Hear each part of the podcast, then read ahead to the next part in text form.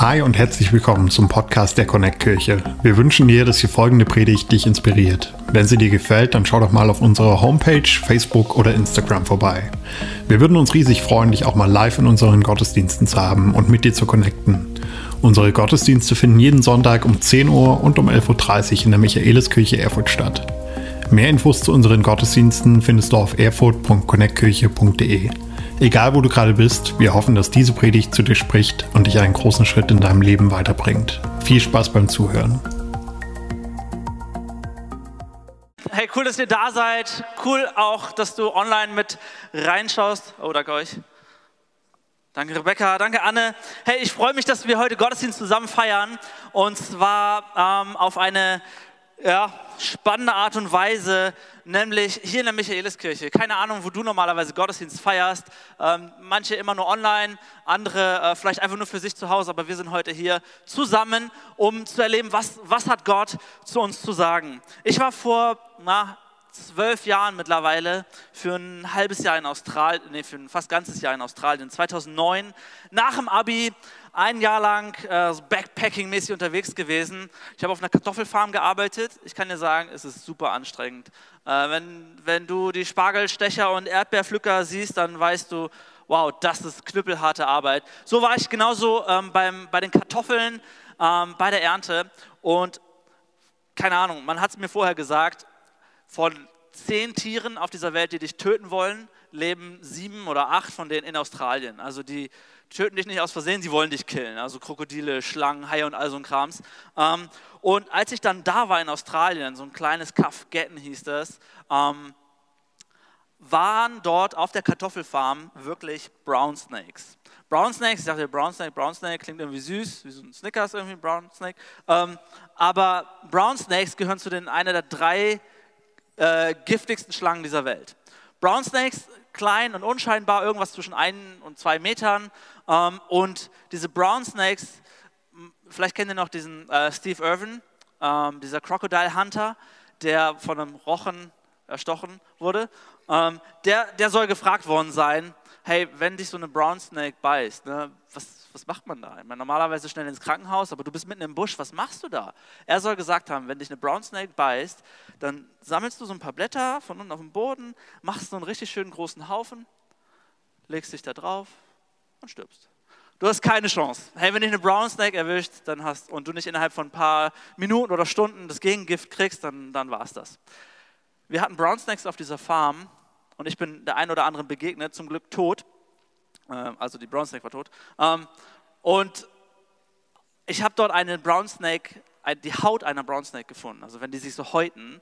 Ähm, und dachte, hey, wie cool wäre das, wenn ich die mit nach Hause nehme, nicht unbedingt meinem Zimmerkollegen zeige, sondern bei ihm ins Bett lege gemacht, getan. Ich komme, weiß nicht, 15 Uhr, 16 Uhr nach Hause, lege diese Haut bei ihm in seinem Zimmer ins Bett, so ein bisschen zugedeckt, ein bisschen sichtbar und dachte, naja, er kommt dann heute Nachmittag, heute Abend irgendwann von der Arbeit und dann wird er sagen, oh nein, eine Brown Snake, wie gefährlich. Und ich werde ein bisschen lachen und dann, haha, war nur ein Scherz. Er kam nach Hause, als ich schon schlief.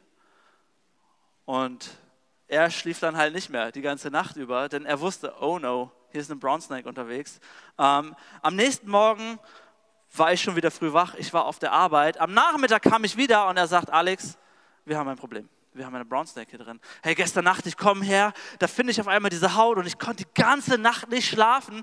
Ich habe das ganze Zimmer abgesucht. Ich habe unserem Vermieter Bescheid gesagt. Wir haben das ganze Haus den ganzen Tag über abgesucht. Wir haben hier irgendwie eine Brown Snake. Und ich konnte es innerlich schon gar nicht mir verkneifen, war schon leicht am Schmunzeln. Er guckt mich an und sagt, du hast die versteckt, oder?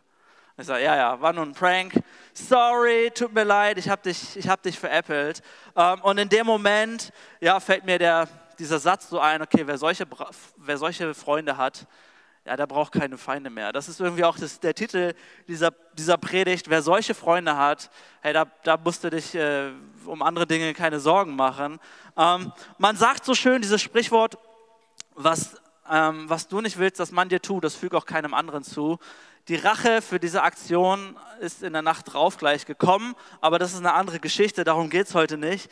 Manchmal sind die Rachen, die wir so bringen und jemand hat uns was Schlimmes getan, sind harmlos und manche sind auch richtig übel. Wenn ich an harmlose Rache denke, dann fängt es bei uns im Haushalt an. So, das Geschirr ist stehen geblieben und ich denke so, ja, dann lasse ich es halt auch stehen. Ne? Ähm, oder die Wäsche liegt rum und ich denke, naja, dann muss ich meine halt auch nicht wegräumen. So, das ist so Rache auf einem sehr, sehr niedrigen Level. Meine Frau Anna muss mich manchmal erinnern, wenn ich... Ähm, wenn wir im Auto fahren sind und hinten kommt schon einer und drückt und hupt und will mich überholen, zu Recht mit meinem alten Golf, ähm, dann überholt er mich und bleibt vor dem nächsten Typen stehen und ich, ich denke so, okay, jetzt fährst du schön nah dran ähm, und machst auch mal die Lichthupe an und so und meine Frau so, Alex, es bringt nichts, alles cool. Und ich denke, ja, aber er hat, er darf nicht. Und du denkst so, mm, man, manchmal ist die Rache, die wir so geben wollen, ähm, harmlos Manchmal ist es auch so ein gehässiges, oh, das hat er jetzt davon, der wird schon sehen, ich war auch nicht eingeladen zu der Party. Ähm, und dann geben wir es irgendwie zurück. Da, wo wir heute reinsteigen wollen, hat es auch was mit Rache zu tun. Und zwar geht es um König David. König David, er wurde schon gesalbt zum König, also ernannt zum König, ähm, aber er war noch nicht König. Viel eher war er auf der Flucht vor dem amtierenden König, seinem äh, Schwiegervater Saul. Er war auf der Flucht und hat sich mittlerweile so eine Bande von 600 Leuten zusammengesammelt, eher so ruchlose Leute, so, so skrupellose, gesetzlose. Sie waren mit ihm unterwegs, sind durch die Lande gezogen. David war mit denen unterwegs auf der Flucht. Und jetzt kommen sie an einen Ort, an einen Punkt, wo David sagt, okay, pass auf, ähm, hier ist ein Typ, ich will was von dem und das, was ich will, das holen wir uns jetzt alle zusammen. Es geht um Nabal, den Viehzüchter. Wir steigen ein, ihr könnt das super gern mitlesen. Ich lese ein bisschen längeren Teil. 1 ähm, Samuel 25, Vers 2 und ich werde dann immer wieder Pausen machen, ähm, aber ihr könnt das super gern mitlesen an den, an den Screens. Dort heißt es, ein wohlhabender Mann aus Maon hatte Grundbesitz in Karmel. Er besaß 3000 Schafe und 1000 Ziegen und war gerade dort, weil es die Zeit der Schafschuhe war. Der Name des Mannes war Nabal. Seine Frau Abigail war eine kluge und schöne Frau. Doch Nabal, ein Nachkomme Kalebs, war grob und unehrlich. Okay, 3000 Schafe, 1000 Ziegen, hey, das ist eine Hausnummer. Und es war Zeit der Schafschuhe, bedeutet Abrechnung. Ähm, alle Hirten, der Viehzüchter selbst, alle Mann wussten, okay, das ist jetzt hier, wird unser Jahreslohn ausgezahlt. Ähm, das ist der Tag, an dem alle Mann ihre Knete verdienen. Und David ist dort und sagt so, hey, pass auf, wir schicken ein paar Jungs runter, oder ich schicke ein paar Jungs runter, zehn Leute, ähm, die sollen bei dem Nabal mal nachfragen, äh, weil ich hätte gern was ab von dem Kuchen. Ich möchte gern auch irgendwie meinen Profit davon haben. Dann geht es nämlich weiter in Vers 6. Er schickt die Männer runter, sie sollen dann sagen, Friede und Glück dir, deiner Familie und allem, was dir gehört. Ich habe gehört, dass du deine Schafe scheren lässt. Als deine, Hirte bei, deine Hirten bei uns waren, haben wir ihnen nichts getan und ihnen während der ganzen Zeit, in der sie in Kamel waren, nie etwas gestohlen. David sagt, hey, pass auf, dass es dir so gut geht, liegt an meinen Leuten. Wir haben dir nie was getan. Wir hätten tun können, aber wir sind immer noch gesetzlose und ruchlose Leute. Wir hätten dir was tun können, haben es aber nicht. Dass es dir gut geht, liegt an uns. Frag deine Knechte, sie werden es dir bestätigen. Bitte empfange meine Männer freundlich, denn sie sind an einem Festtag gekommen. Gib ihnen und deinem Sohn David bitte, was immer du gerade zur Hand hast. David sagt, ich will was abhaben vom Kuchen, okay? Dass es dir so gut geht, liegt an uns. Und ich will einfach auch für meine Jungs bisschen was zu futtern haben. Ich möchte auch was haben. Davids junge Männer überbrachten Nabal die Botschaft im Namen Davids und warteten auf seine Antwort. Die Antwort von Nabal, wer ist dieser David? spottete Nabal. Für wen hält sich der Sohn Isais? Heutzutage laufen viele Knechte ihren Herrn davor. Nabal sagt so, was interessiert mich David? Wer ist das denn schon? Er hätte mich nicht beschützen müssen. Alles cool. Also was, was soll ich mit dem? Warum sollte ich dem irgendetwas abgeben? Nabal hat keinen Bock, sich irgendwie mit diesem, äh, mit diesem David auseinanderzusetzen und sagt, hey, die können auch gern wieder abhauen. Und jetzt passt auf, die Stimmung kippt etwas. Vers 13, Achtung. David sagt, holt eure Schwerter, sagt David. Und er und seine Männer schnallten sich ihre Schwerter um. Mit 400 Mann machte er sich auf den Weg. 200 bleiben zurück, um das Lager zu überwachen. What? David kriegt eine Abfuhr und er packt sich 400 Leute, um diesen Viehzüchter und die Hirten zu killen. Er ist auf dem Weg und sagt, ich habe nicht bekommen, was ich wollte. Okay, wir bringen sie um. Schnappt eure Schwerter. Hey, kennt ihr diesen Muskel ähm, Geduld? Diesen Muskel Ausdauer? Diesen Muskel, der ab und zu trainiert werden muss? Dieser Muskel Selbstkontrolle? Selbstkontrolle ist wie ein Muskel, der braucht Training und der braucht Relaxing. David war an einem Punkt angekommen, wo er gesagt hat, ich kann nicht mehr. Ich will nicht mehr. Ich bin hier auf der Flucht. Ich bin eigentlich König. Ich sollte in einem Palast sitzen. Jetzt kommt mir dieser Nabal dumm. Wir killen ihn. Ende Gelände. Hey, David, ich glaube, er war einfach müde. Er war kaputt. Er hatte keine Kraft mehr. Er hat sich an, an jede Hoffnung, an jeden Strohhalm geklammert. Und David tut im Grunde nichts anderes als das, was wir auch immer tun. Wir rechtfertigen das Schlechte, was wir gerade vorhaben und sagen, der hat es nicht anders verdient. So machen wir es jetzt. David ist auf dem Weg, diesen Typen zu killen äh, mit 400 Mann. Und ein Knecht von Nabal läuft zu der Frau von, von ihm, zu Abigail. Also ein Knecht geht hin und sagt schnell, hey, Abigail, da war der David mit seinen Leuten, ähm, die wollten einfach nur was vom Kuchen abhaben. Die haben auch immer auf uns aufgepasst, alles cool, ähm, aber dein Mann, ein sehr dummer Mann, ähm, will hier äh, nichts rausrücken und dann kommt David und wird uns alle killen. Tu was, sonst sind wir morgen alle tot. Abigail, die Schlaue, Vers 18, Abigail verlor keine Zeit. Schnell nahm sie 200 Brote, woher hat man 200 Brote so schnell? Zwei Schläuche Wein, das würde ich noch hinkriegen. Fünf zubereitete Schafe, da wird es wieder schwer. Etwa fünf sehr geröstetes Korn, 100 Rosinenkuchen und 200 Feigenkuchen. Sie lud alles auf einige Esel und sagte zu ihren Knechten, geht schon voraus, ich komme euch gleich nach. Aber ihrem Mann Nabal sagte sie nicht, was sie vorhatte. Hey, die Frau, die will hier ein bisschen was wieder umdrehen. Die will das wieder zum Besseren kehren. David hingegen rechtfertigt sich, zieht mit seinen Männern los und sagt, hey, pass auf, dieser Nabal, der hat mir Gutes mit Bösem vergolden. Ich habe ihm Gutes getan, ihn beschützt, auf seine Leute aufgepasst, auf seine Schafe aufgepasst und er gibt mir Böses zurück. Er ignoriert mich und er hat keinen Bock, irgendwas abzugeben. Vers 22 sagt David, Gott soll mich strafen, wenn ich bis morgen früh von allen seinen Leuten auch nur einen, der gegen die Wand pinkelt, am Leben lasse.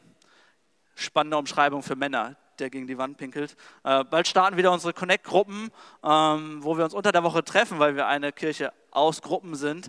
Ähm, und ich leite eine Gruppe für Kerle ab 30, vielleicht sollte ich sie nennen für alle, die gegen die Wand pinkeln, ab 30, keine Ahnung, ich habe aber nachgeschlagen, ist strafbar in Deutschland, bis zu 5000 Euro Strafe. Okay, ähm, auf jeden Fall sagt David, hey, ich bringe sie alle um. Als Abigail David sah, stieg sie rasch von ihrem Esel und verbeugte sich tief vor ihm. Okay, habe ich irgendwas verpasst?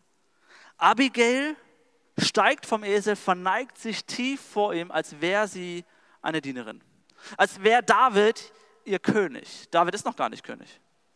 David ist designierter König. Er ist so, ja, der wird kommen, äh, da ist was. Aber David ist ein, äh, eine Gang von ruchlosen Banditen eher so Style ähm, und ist dort und, da, und Abigail scheint irgendwas in ihm zu sehen, was er noch nicht sieht.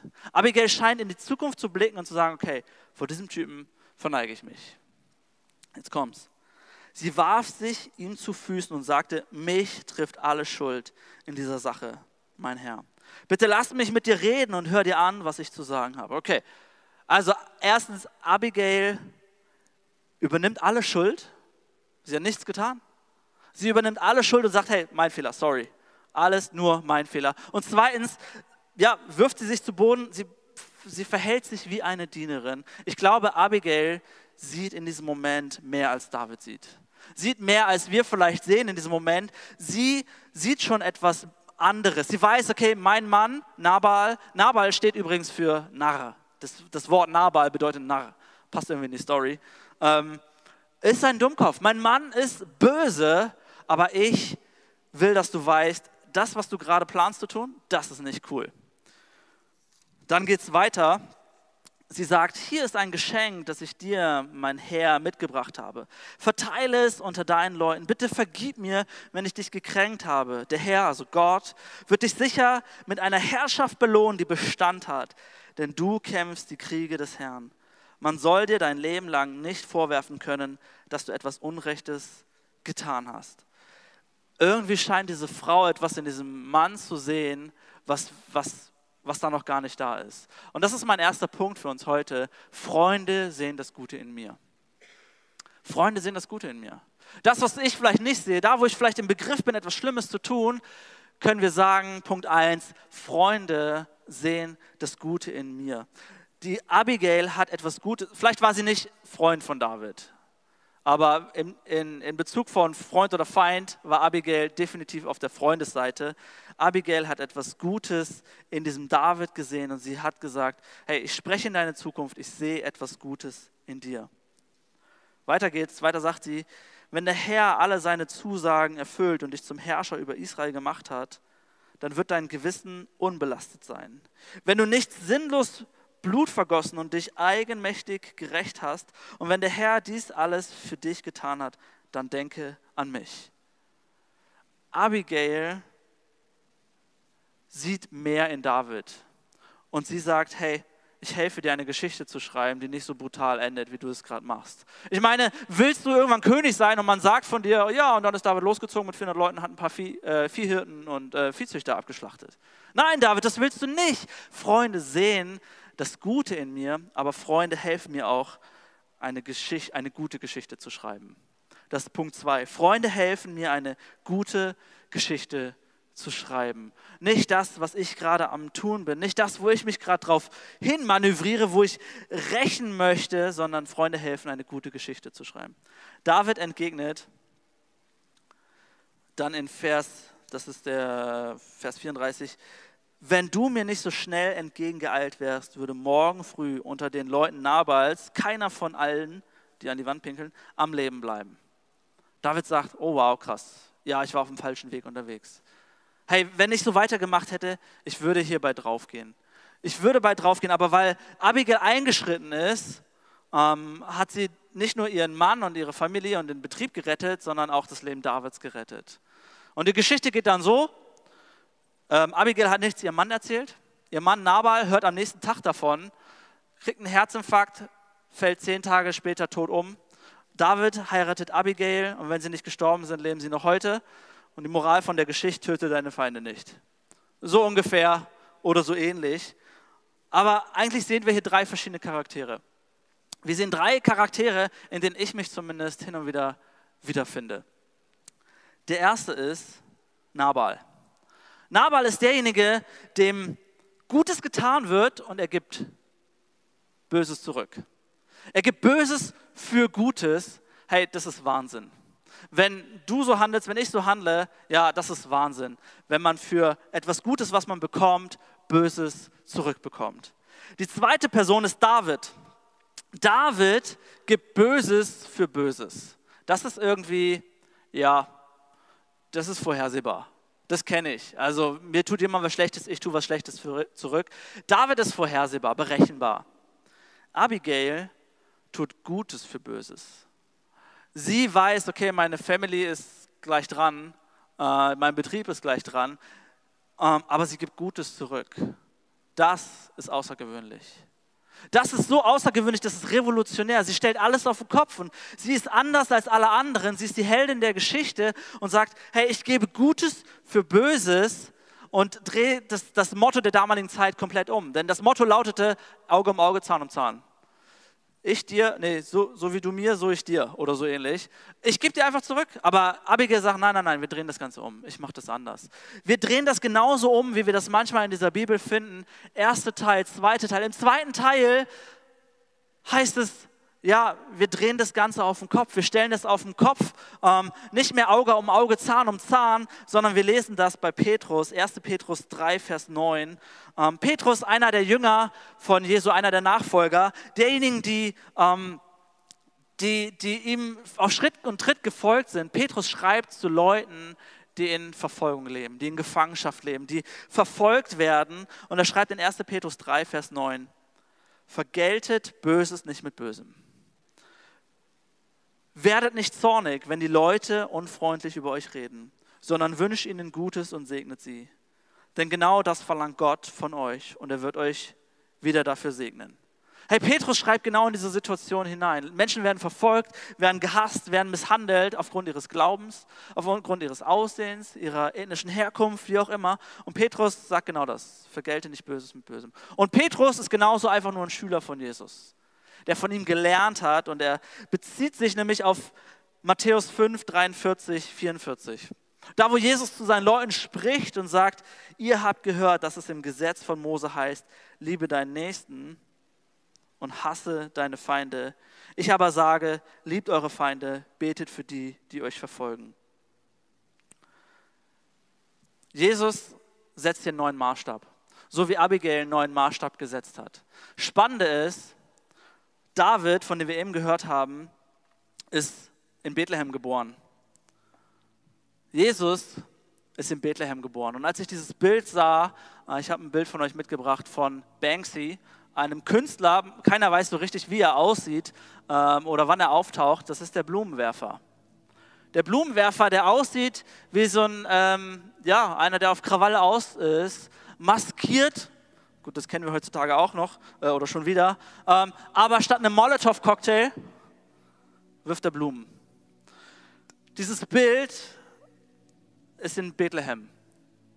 Ist genau an dem Ort, wo Jesus aufgewachsen ist oder geboren wurde, wo David geboren wurde, da wo diese ganze Story spielt, wo Hirten und Viehzüchter gang und gäbe waren, da ist dieses Bild mit diesem einen Motto, hey, vergelte nicht Gutes mit Bösem, auch nicht Böses mit Bösem, sondern vergelte Böses mit Gutem. Das ist nichts anderes, was dieses Bild sagen soll. Und ich denke so, crazy, vor dieser Wahl stehe ich jeden Tag. Ich kann jeden Tag überlegen, hey, gebe ich es ihm zurück? Gebe ich es ihr zurück? Reagiere ich genauso patzig, genauso wütend? Gebe ich Böses für Böses? Nehme ich den Molotow-Cocktail? Hey, oder greife ich zu Blumen? Mache ich es wie Abigail? Mache ich es wie David? Mache ich es revolutionär anders? Das ist Punkt 3. Freunde helfen, Böses mit Gutem zu vergelten. Hey, Freunde können uns helfen, die Perspektive zu wechseln, etwas anderes in dir zu sehen, eine andere Geschichte mit dir zu schreiben und etwas Gutes für etwas Böses zu geben. Freunde sind dafür da, die Sachen anders zu machen. Und vielleicht bist du heute hier genauso wie ich, wie so ein David, der auf seinem Esel reitet auf dem Weg in irgendein Schlachtfeld. Vielleicht ist bei dir schon in den Gedanken die SMS formuliert, jetzt gebe ich es ihm zurück. Die WhatsApp schon, schon halb geschrieben, jetzt, jetzt sage ich ihm aber mal meine Meinung oder ihr. Vielleicht bist du genauso da und denkst so, hey, ich, ich, ich kann nicht mehr, ich will nicht mehr, ich habe keinen Bock mehr, ich will mich rechtfertigen auf dem Schlachtfeld. Vielleicht ist die Lästerung schon ausgesprochen, der Shitstorm schon unterwegs, vielleicht auch eine, auf, auf eine andere Art und Weise, vielleicht die pure Ignoranz, das Böse, was wir manchmal in uns haben, schon unterwegs. Ich möchte dir und mir sagen, ich glaube, wir kommen da nur raus, wenn wir mit Gutem zurückhauen. Wenn wir diesen Blumenwerfer nicht mit einem Molotow-Cocktail, wenn wir uns nicht mit, mit Bösem ausstatten, sondern wenn wir Gutes zurückgeben. Hey, und das ist manchmal so einfach gesagt. Du sitzt hier vielleicht heute und denkst so, wow, Alex, cool, ja, aber kennst du meinen Mann? Kennst du meine Ex-Frau? Kennst du meine Kinder? Kennst du meinen Chef? Kennst du meinen Vermieter? Kennst du meine Nachbarn? Das ist nicht so einfach, wie du das vielleicht denkst. Ja, ich ich weiß. Ähm, ich stehe hier ein Stück weit mit der Autorität des Bibel, der Bibel, wo ich, wo ich sagen kann, ja, steht aber so, was soll ich machen? Vergelte nicht Böses mit Bösem, sondern Böses mit Gutem. Und dann haben wir noch dieses, selbst wenn Bibel für dich so, ja, ich bin gar kein Christ, ich glaube das alles gar nicht, auch alles cool. Dann haben wir immer noch dieses Sprichwort, was du nicht willst, dass man dir tut, das fügt auch keinem anderen zu. Was machen wir damit? Bedeutet das, ich muss mich mehr anstrengen, mehr tun, mehr Gutes tun, damit mein eigenes Böses ausgeglichen ist? Ich glaube nicht. Ich glaube, das ist der falsche Weg. Abigail war es, die diesen David gerettet hat. David ist ohne Abigail nicht aus diesem Kreislauf herausgekommen. Genauso glaube ich, dass wir auch nicht ohne Jesus aus diesem Kreislauf rauskommen. Ich glaube, genauso wie Abigail sich zum Diener gemacht hat, sich erniedrigt hat, gesagt hat, hey, ich nehme die Schuld auf mich. Genau das hat Jesus auch für dich und mich getan. Er hat gesagt, hey, ich nehme die Schuld auf mich. Ich mache mich klein. Ich, ich diene dir, ich bin hier, um dein Leben zu verändern. Ich sehe etwas in deinem Leben, was du noch nicht siehst. Ich helfe dir, eine neue Geschichte zu schreiben. Ich helfe dir, das Gute zu tun statt das Böse. Aber Jesus ist nicht einfach nur da und ist gekommen, um etwas vorzumachen, damit wir es nachmachen. Nein, Jesus ist gekommen, um unser Leben auf den Kopf zu stellen, um unsere Seele heil zu machen, um unser Herz zu befreien, um unser Böses durch sein Gutes zu ersetzen, um meine Selbstzentriertheit durch seine Selbstlosigkeit, mein Stolz durch seine Demut. Er ist gekommen, um meine Wut durch, durch seine Geduld zu ersetzen. Er ist gekommen, um mein Lästern durch seine Ermutigung zu, zu ersetzen. Er ist gekommen, um meine Untreue durch seinen ewigen Bund zu ersetzen. Er ist gekommen, um meine Ablehnung durch Liebe zu ersetzen. Mein Geiz durch seine Großzügigkeit. Er ist gekommen, um meinen Sinn für Gerechtigkeit mit seiner Gnade zu ersetzen. Er ist gekommen, um dieser Diener zu sein, unser Schlechtes, unser Böses durch sein Gutes zu ersetzen. Die Frage ist, willst du das? Willst du das für dich? Willst du das heute? Siehst du das in deinem Leben, wo etwas da ist, wo du sagst, ich komme da ohne Hilfe nicht raus? Ich glaube, bevor wir anfangen, Freunde für andere zu sein, brauchen wir diesen einen Freund. Dieser eine Freund, Jesus Christus, der für mich dieses Gute geworden ist. Und genau dazu möchte ich dich und möchte ich uns heute einladen. Vielleicht zum allerersten Mal eine Entscheidung zu treffen, diesem Jesus zu sagen, hey, ich brauche dich als mein Freund an meiner Seite. Ich will das aus allem, was vorher da war, allem, wo ich auf einem schlechten Weg bin, will ich, dass du etwas Gutes machst. Ich lade dich ein, wir haben den, die Zeit der Entscheidung, in der keiner nach rechts oder links schaut, keiner umherschaut. Das soll ein Moment sein zwischen dir und Gott, wo wir alle mal unsere Augen schließen und du einfach mal auf dein Herz hören darfst und gucken darfst, hey, ist es etwas, wo ich vielleicht diesen Freund Jesus in meinem Herzen das allererste Mal annehmen möchte. Ich lade uns ein, während alle Augen zu sind, keiner nach rechts und links schaut, nur ich und eine Person vom Gastgeberteam hat die Augen hinten offen. Ist das heute dein Moment, dein Zeitpunkt, wo du sagen möchtest, ja, ich will diese Freundschaft mit diesem Jesus heute zum ersten Mal starten? Dann werde ich gleich von drei runterzählen. Du kannst einfach nur kurz deine Hand heben und Jesus dieses Zeichen geben. Drei, Jesus liebt dich. Zwei, er ist dir näher, als du denkst. Eins, heb jetzt gerne deine Hand, wenn du die Freundschaft mit Jesus starten möchtest. Yes, Dankeschön, Dankeschön, Dankeschön. Come on, yes. Hey, ihr könnt die Augen gerne wieder öffnen. Hey, lasst uns diesen Personen einen riesen Applaus geben. Ich glaube, come on. Es ist die beste Entscheidung, die du je treffen konntest diesen Jesus in dein Herzen einzuladen. Und ich möchte uns gemeinsam einladen, die wir hier als ganze Kirche sitzen, auch wenn du vielleicht online da bist, dass du auf diesen Button, ich, habe diese Entscheidung getroffen, äh, dass du darauf klickst, aber dass wir gemeinsam dieses Gebet sprechen, unser Leben diesem Jesus anzuvertrauen. Ich lade dich ein. Wir wollen als gesamte Kirche dieses Gebet sprechen, laut und du vielleicht zum allerersten Mal. Jesus, heute nehme ich deine Freundschaft an. Danke, dass du das Gute in mir siehst. Danke, dass du eine gute Geschichte mit mir schreibst. Danke, dass du mein Böses mit deinem Guten vergiltst. Danke, dass meine Schuld bei dir getilgt ist. Und du mir hilfst, anderen zu vergeben. Ich will dir nachfolgen denn du bist mein Gott, mein Retter, mein Freund.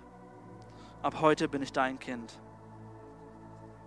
In Jesu Namen bete ich. Amen. Amen. Hey, das ist die beste Entscheidung, die du jemals treffen konntest.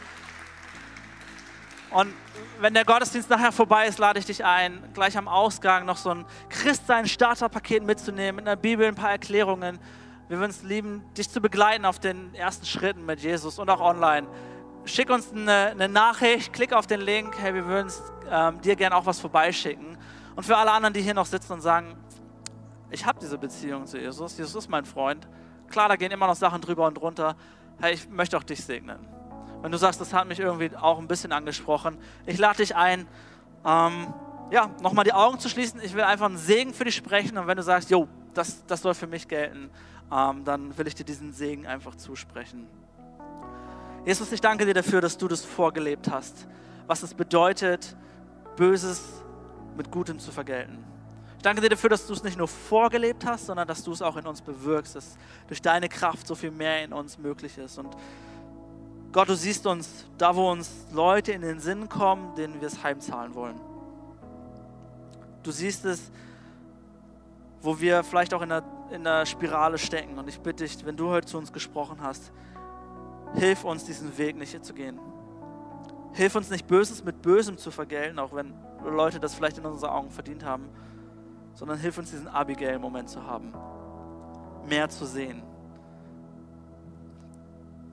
Menschen zu lieben, Freunde zu sein, aber vor allem deine Freundschaft in allererster Linie in Anspruch zu nehmen.